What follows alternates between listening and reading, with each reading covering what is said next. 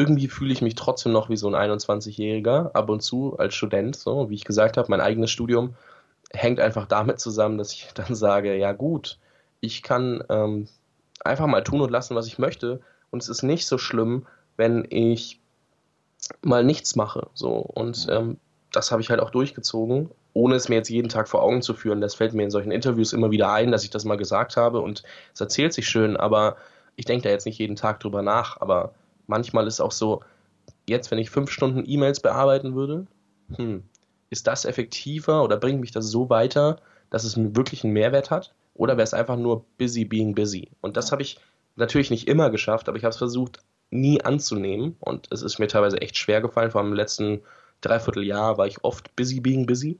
Und das können auch Reisen gewesen sein oder sonst was, die mich dann echt abgefuckt haben. Aber an sich äh, ist das halt so die dümmste Eigenschaft, die man heutzutage annehmen kann, weil es überall propagiert wird.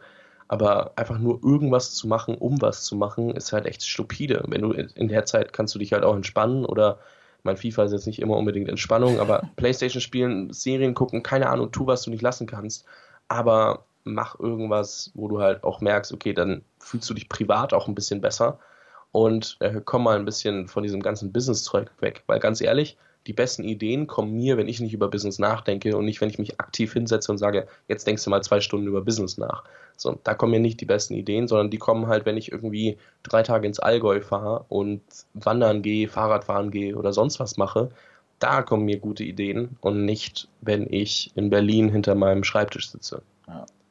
Das ist eine wichtige Essenz, glaube ich, dass du, dass du das von Anfang an für dich schon integriert hast, zu sagen, auch mal fünf gerade sein lassen, einfach auch mal chillen, sich, sich als junger Mensch auch das, das Gefühl weiterhin äh, nicht nehmen zu lassen, dass man einfach auch diese Zeit genießen darf.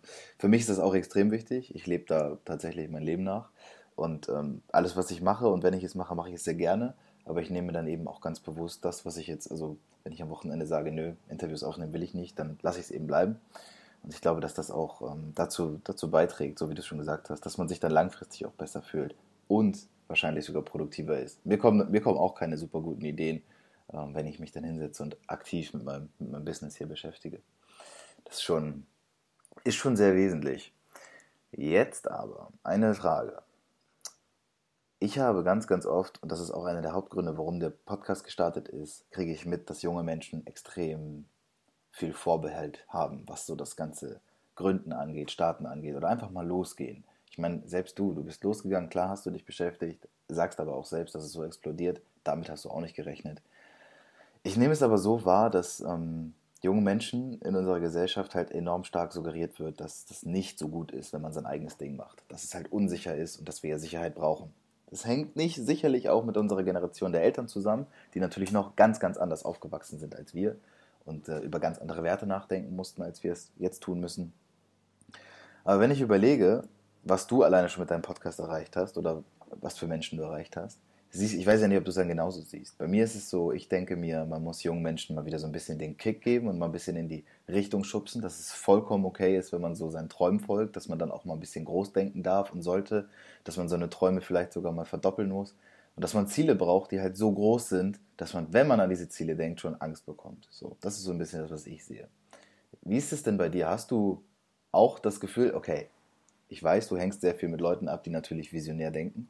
Aber wie ist das mit dem alten Umfeld? Wie ist es in der Schule gewesen und mit den Freunden, die du von früher vielleicht auch noch hast oder hattest? Ist das da auch so gewesen, dass du das Gefühl bekommen oder dass das Gefühl suggeriert wurde und transportiert wurde, na, ich studiere mal lieber jetzt drei Jahre BWL und dann gucke ich, was passiert?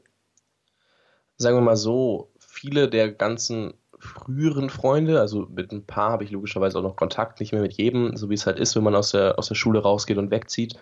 Aber es war dann so, dass viele halt sagen, auch wenn sie jetzt mal meinen Weg betrachten, boah, geil, was du machst, würde ich auch gerne, aber nee, so, einfach, nee, ist, ist, ist mir zu viel Risiko, die Zeit habe ich nicht, was auch immer. So, man findet dann halt Ausreden, warum man es nicht tun möchte, kann, will, soll, wie auch immer. Am Ende finden es trotzdem sehr viele Leute interessant, weil es natürlich ein anderer Weg ist. Also jeder sagt dann, aber nee, ich könnte das nicht. Ja.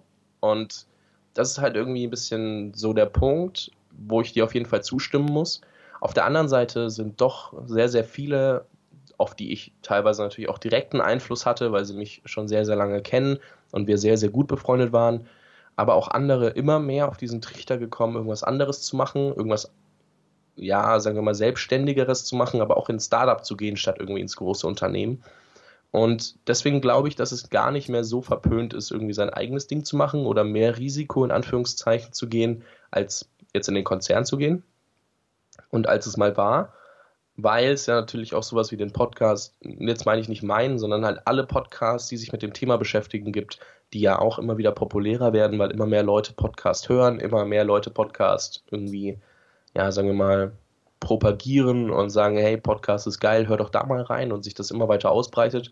Aber auch auf YouTube diese ganze, ja, wie sagt man, Welle irgendwie losgetreten wurde schon lange und irgendwie immer mehr Leuten ja, ins Haus schwappt und sie sich nicht mehr davon retten können und davon schützen.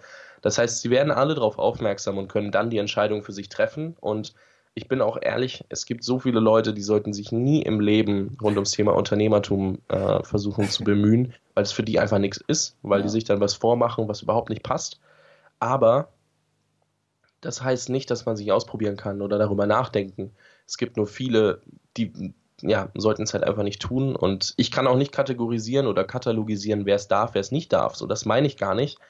Da bin ich nicht der Typ für, sondern es, man merkt es nur immer wieder, wenn man mit Leuten spricht, dass sie aus den falschen Motivationen heraus vielleicht Dinge gründen, dass sie, dass sie, ja, aber auch vielleicht einfach nicht geschaffen dafür sind, weil sie nicht Nummer eins sein müssen, sondern Nummer vier in so einem Unternehmen. Aber wer bin ich, um sowas zu judgen? Ne? Also jeder da rausgehen, der Bock hat und machen aber auch ehrlich zu sich selbst sein und schnell genug reflektieren, ob man wirklich der Typ dafür ist. Das ist halt eine Verantwortung, die dann jeder mit sich schleppt, weil ja, das ist natürlich ein Risiko, wenn du das nicht weißt und ähm, dann halt irgendwie den, den falschen Baum hochkletterst und dann irgendwann merkst, ja, gut, ähm, das war bei weitem nicht das, was ich haben wollte. Das heißt, man muss einfach nur ehrlich zu sich selbst sein, wenn man es ausprobiert und darf halt auch gut und gern neben der Uni mal was probieren, was ja echt super simpel ist, weil dann gehst du halt einmal weniger feiern, hast schon zehn Stunden mehr gefühlt, äh, weil, oder zwei Tage oder anderthalb Tage, weil der halbe Tag, wo du saufen bist und der Tag danach, wo du nichts tust, weil du im Bett liegst, hast schon anderthalb Tage mehr. Anderthalb Tage fängt schon mal an, über irgendwelche Sachen nachzudenken. Aber das ist halt so der Punkt. Ich meine, die Leute sagen immer, sie haben keine Zeit und, und das funktioniert hier nicht und da nicht und das ist ja so schwer und nur du kannst das und ist halt Bullshit. So, die Leute reden sich halt auch selber wieder aus Natürlich, weil auch die Eltern immer noch sagen, da hast du schon auch recht, ja, ähm, du, so, das finden wir nicht so gut, was der da macht.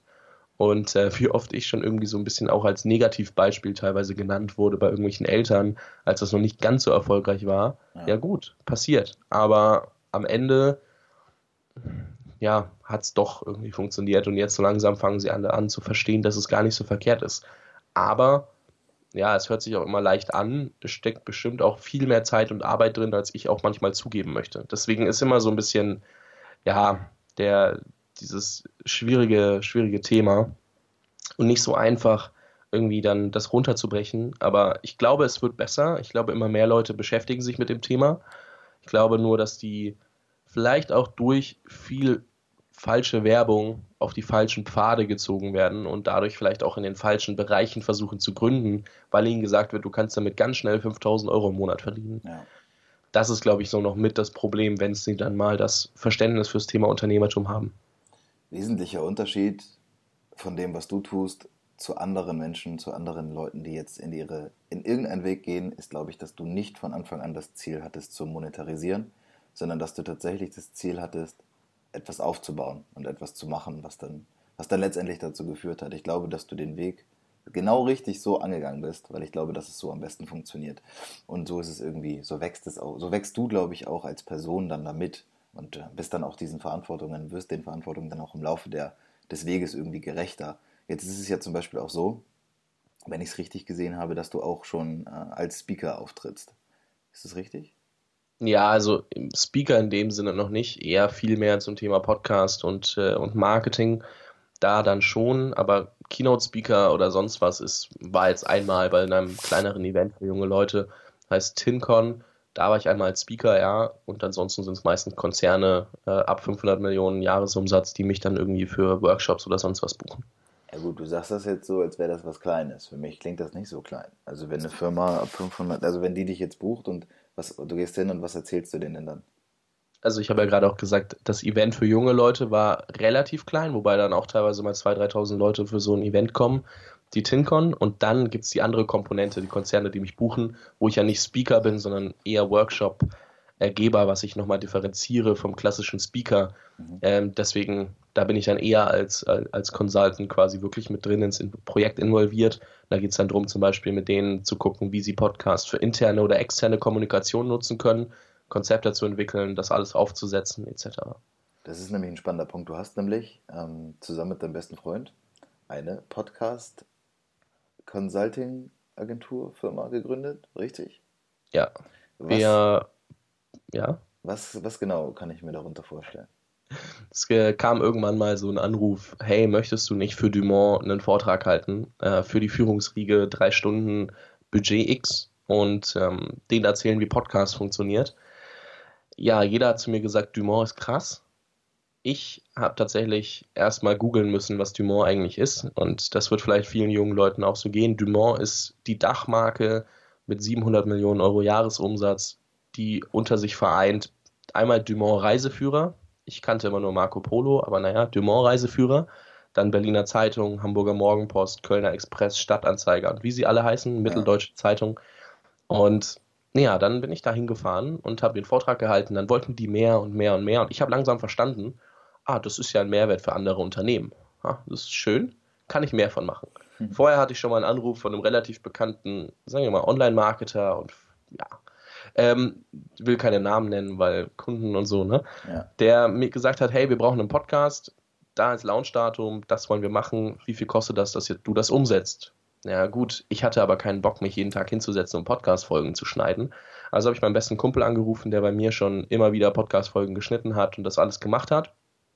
Und der hat dann, dann habe ihn gefragt, hey du, Nils, machen wir das? Machen wir das nicht? Ähm, und wenn ja, wenn wir es machen, für wie viel machen wir es? Und dann habe ich, äh, hat er gesagt, ja, machen wir. Und äh, wir haben da quasi unseren Deal ausgemacht, aber dann auch noch mit dem anderen quasi so gedealt, dass das alles passt. Und dann haben wir da, durch diese zwei Anrufe kam einmal, wir produzieren im Hintergrund Podcasts für andere, aber mit strategischer Betreuung. Ich bin niemand, der nur eine Podcast-Folge schneidet und hochlädt. So, das kannst du dir woanders günstiger kaufen, das kann ich ganz ehrlich dazu sagen. Auf der anderen Seite beraten wir Unternehmen, entwickeln Konzepte für interne Kommunikation, für externe Kommunikation etc. und gucken, dass wir die Dinger vorantreiben und, ähm, und betreuen, dass sie auch ein weiterer Kanal für das Unternehmen werden. Und das ist so das, was wir eigentlich den, ja, ab und zu mal machen, sagen wir es mal so. Und mhm. ähm, wo wir mit drin stecken, was aber gar nicht jetzt so ein 24-7-Projekt ist oder so. Also das darf man auch nicht überschätzen. Natürlich kommen immer wieder Anfragen und ich werde immer wieder weiterempfohlen von, von bereits bestehenden Kunden, von guten Freunden. Aber ist jetzt nicht so, dass ich 24-7 irgendwas mit Podcast-Beratung mache. Da würde ich, glaube ich, auch irgendwann die Krise bekommen. Ja. Ist aber schon, ist ja schon alles ein Schritt, ne?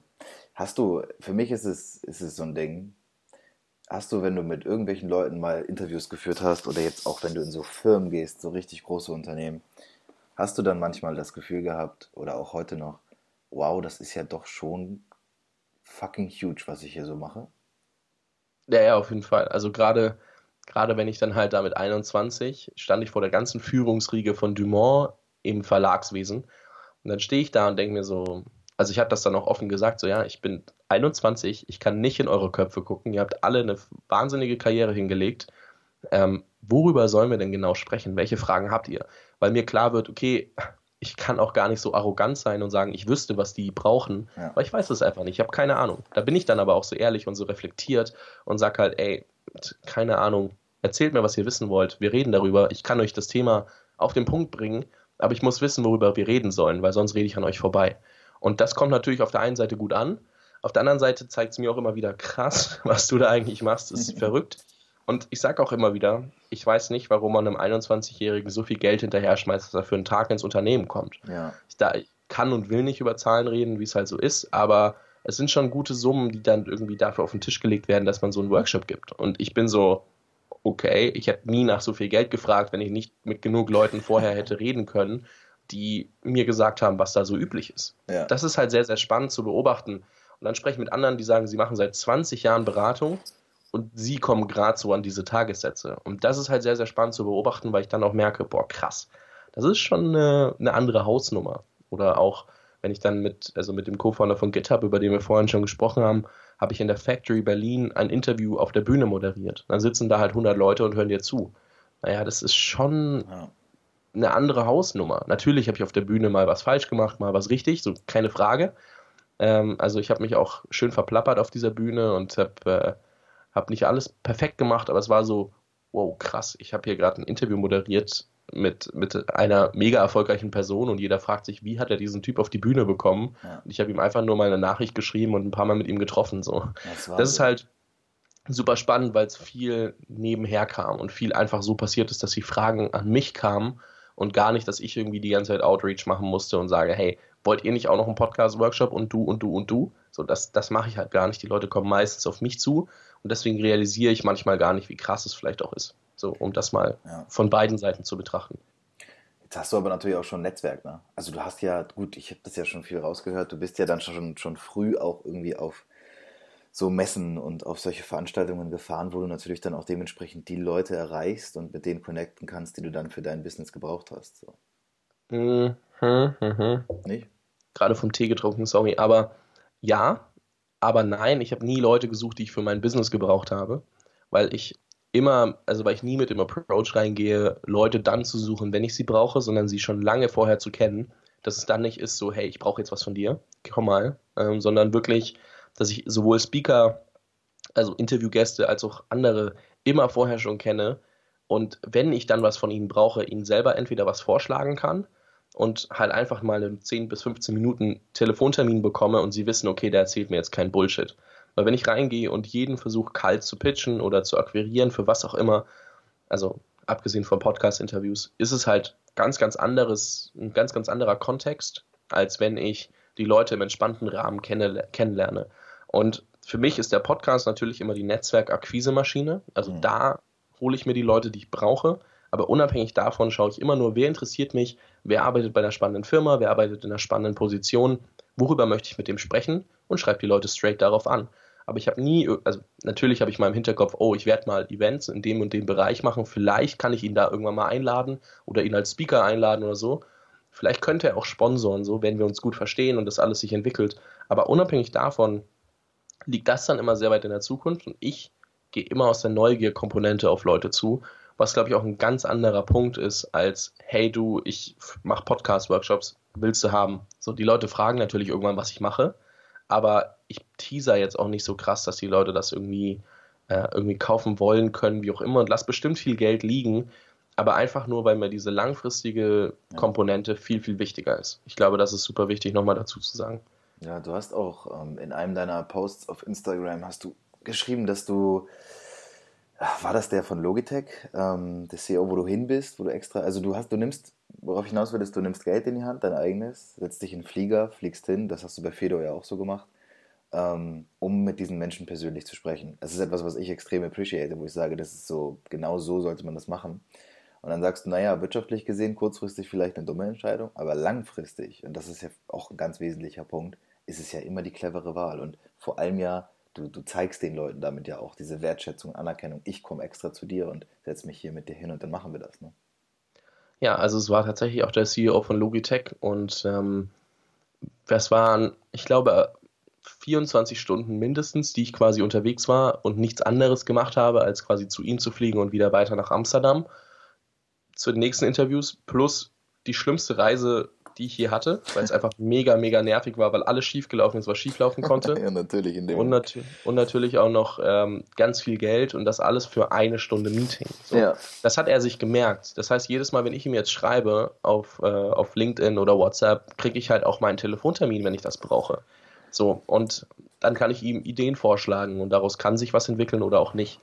Und ähm, das ist halt super spannend, weil, naja, die Leute merken schon, ob du die jetzt nur so als Aufhänger brauchst oder ob du die wirklich, wirklich, ja, ehrlich quasi das Interesse an denen hast. Und das ist nicht immer so gewesen, weil ich konnte natürlich nicht immer zu den Leuten fahren und sagen, hey Leute, hier bin ich jetzt, weil Geld Mangelware, wenn du 19 bist und gerade anfängst. Da habe ich deswegen auch meinen Podcast remote gestartet. Aber für das neue Projekt, wo auch der CEO von Logitech reinfällt, hm. zum Thema digitale Transformation. Da bin ich zu jedem Interview geflogen, wenn es sein musste. Es war meist, in, also es war nur in Europa, dementsprechend relativ entspannt, aber viel Zeit und Nerven, die da drauf gegangen sind. Und am Ende hat sich mega gelohnt. Also gut, das Projekt ist noch nicht gelauncht. Ich weiß noch nicht, ob es sich so sehr gelohnt hat, aber ähm, wenn man es jetzt mal darum, also nur fürs Projekt sieht, aber langfristig, die 16 Leute, ich habe es vorhin mal gesagt, sind Leute, wo ich sage, ey, keine Chance, dass du die sonst ohne irgendwas ähm, einfach mal so in einer Konstellation in einem Podcast zusammenbekommst und das ohne das Projekt schon veröffentlicht zu haben. So, das ist richtig, richtig krass und da denke ich mir dann auch immer wieder, Halleluja, was hast du denn da eigentlich veranstaltet, dass das funktioniert hat? Aber ja, also deswegen beim Jungunternehmer-Podcast, jetzt sind viele Interviews in Berlin gewesen, äh, bei Fedor war ich mal, aber ansonsten für einen Jungunternehmer-Podcast fliege ich nicht ganz so viel durch die Gegend, weil das wäre einfach ein zu krasser Workload, den ich irgendwann nicht mehr handeln könnte und wollte, weil es mich einfach mehr stresst gerade, als äh, irgendwie happy macht zu reisen, ja. weil ich nur auf diesen blöden Business-Trips unterwegs war.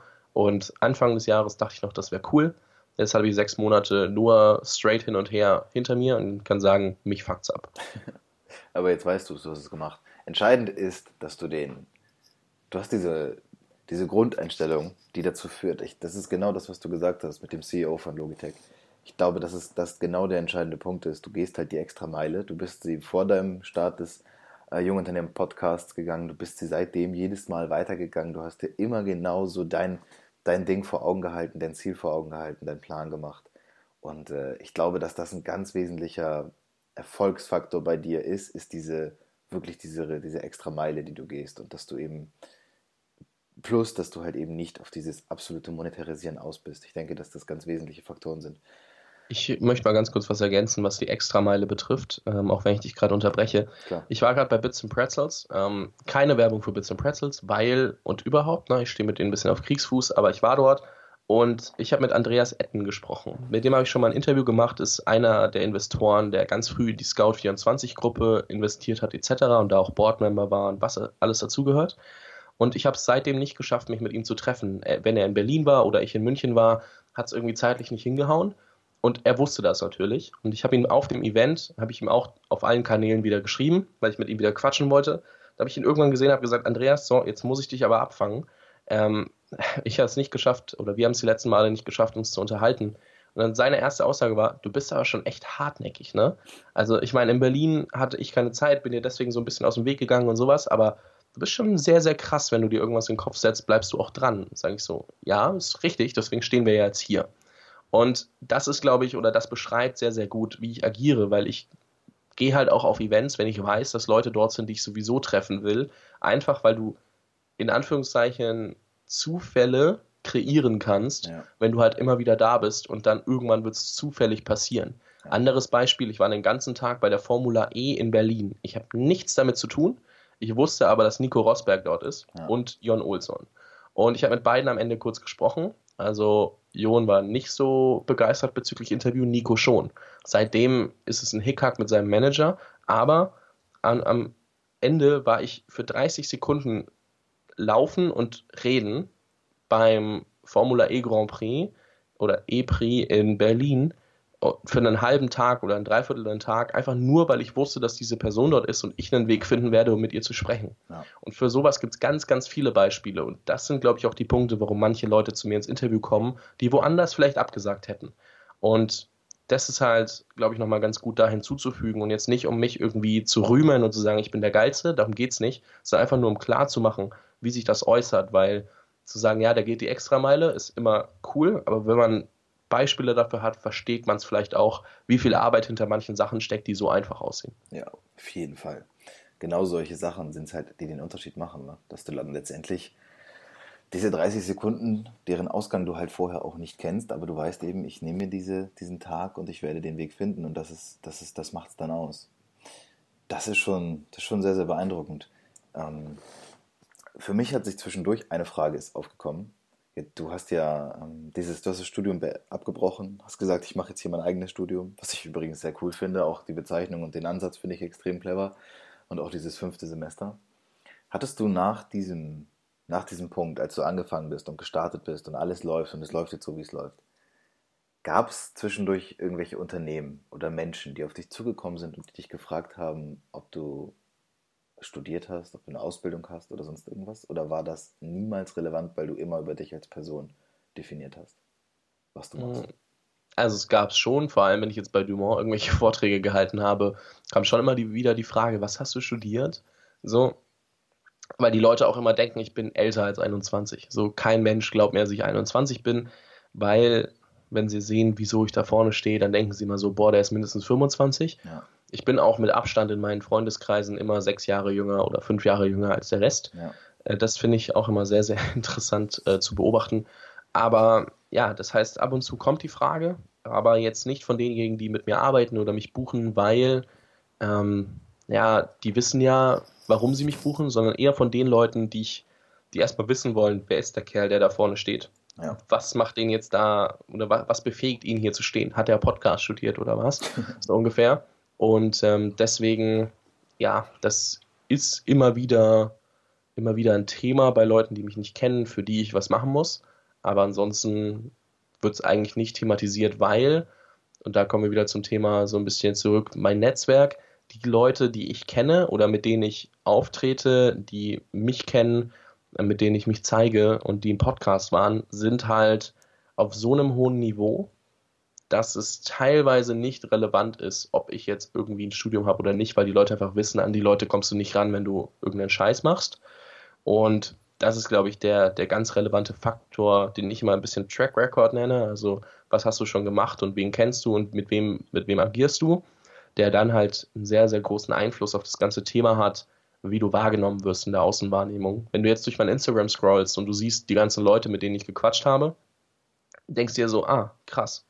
Fedor war dabei, der CEO von Logitech war dabei, der Co-Founder von Gitter war dabei. Dann ist dir schon klar, okay, das ist jetzt niemand, der einfach nur das Reden anfängt und ähm, dann kommt nur Bullshit bei raus, weil ja. sonst würde er mit den Leuten nicht quatschen. So. Das ist die erste Annahme, die du hast, wenn du das siehst. Ja. Und das ist halt auch oft bei den Leuten, die sich mit mir beschäftigen, der Fall, dass sie wissen, warum sie mich holen. Die Leute, die sich mit mir nicht beschäftigt haben, müssen natürlich erstmal herausfinden, was kann der eigentlich, was ich nicht kann. Ja. Und das Erste, was die haben, was ich nicht habe, ist ein Studium. Das heißt, das challengen sie erstmal, aber an sich ist es kein Problem. Das heißt, für dich ist es auch kein Problem? Nö, ich werde auch keins mehr machen. Hm. Das ist sehr wichtig. Das ist besonders sehr wichtig für die Leute, die hier zuhören. Ähm, nicht, weil ich sage, hör auf zu studieren oder so. Ich meine, ich habe es so gemacht, ich habe es abgebrochen, aber es hat sehr lang gedauert. Deswegen habe ich ja am Anfang gesagt, Respekt, dass du den Schritt so schnell gefunden hast. Ähm, sondern eher, weil es darum geht, dass du das einfach, du benötigst es nicht, weil du, weil du ja dich als Person definierst. Und dass du das, was du machst, tust du ja einfach. Es ist ja nicht so, dass du dafür dein Studium bräuchtest, sondern du wirst ja genauso viel oder wenn nicht sogar mehr Zeit in das jetzt investiert haben in den letzten zwei Jahren, was du normalerweise auch an Studienzeit aufbringen würdest. Von daher, ja, das glaube ich auch. Ja, von daher denke ich, ist das genau der richtige Weg. Zumindest klingt es für mich so. Und ich finde es auch mega. Und ich finde es auch mega, dass du dir gerade die Zeit genommen hast. Es ist jetzt leider schon eine Stunde um. Ich habe zum Abschluss allerdings noch eine Frage, die ich äh, immer gerne stelle am Ende. Und das ist so ein bisschen in die Richtung, wenn du dir vorstellst, dass das wirklich junge Leute hören, so in unserem Alter und die halt an so einem Scheideweg stehen oder an so einem Punkt, wo sie überlegen, hm, hm, weiß ich nicht, jetzt Unternehmertum, das klingt ja alles immer so schön fancy und cool, aber ich weiß halt nicht und ich, andere können das ja besser, ich habe ja auch eigentlich keine Idee. Wenn du denen jetzt einen Rat oder Quick-Tipp mitgeben müsstest, wenn du es quasi runterbrechen solltest auf eine Sache, was wäre das? Ich würde immer sagen, such dir jemanden, der schon eher dort ist, wo du bist und schau, dass du mit der Person in Kontakt treten kannst. Und ich meine jetzt gar nicht mal so krass einen Mentor oder so, aber versuch mal jemanden zu finden, für den du vielleicht auch äh, arbeiten kannst. Ne? Also das ist so, dass du die Abläufe kennenlernst, dass du merkst, wie denken die Personen, was machen die, was ist deren Alltag, was würde auf dich zukommen, wenn du selbstständig wirst. Weil das ist viel, viel näher an so dem ganzen Thema dran, wenn du die quasi die rechte Hand eines Gründers bist, der jetzt vielleicht nicht schon Milliardenunternehmen führt, weil das bringt dir nichts mehr, ja. sondern der gerade sein eigenes Ding macht, aber schon ein gewisses Niveau erreicht hat, den du auch feierst. Und dann aber auch guckst, okay, ich lerne die ganzen Prozesse. Das heißt, wenn ich mich mal selbstständig mache, dann weiß ich, ob's was, also weiß ich, was auf mich zukommt und kann schon vorher aber reflektiert einschätzen, ob ich das haben will.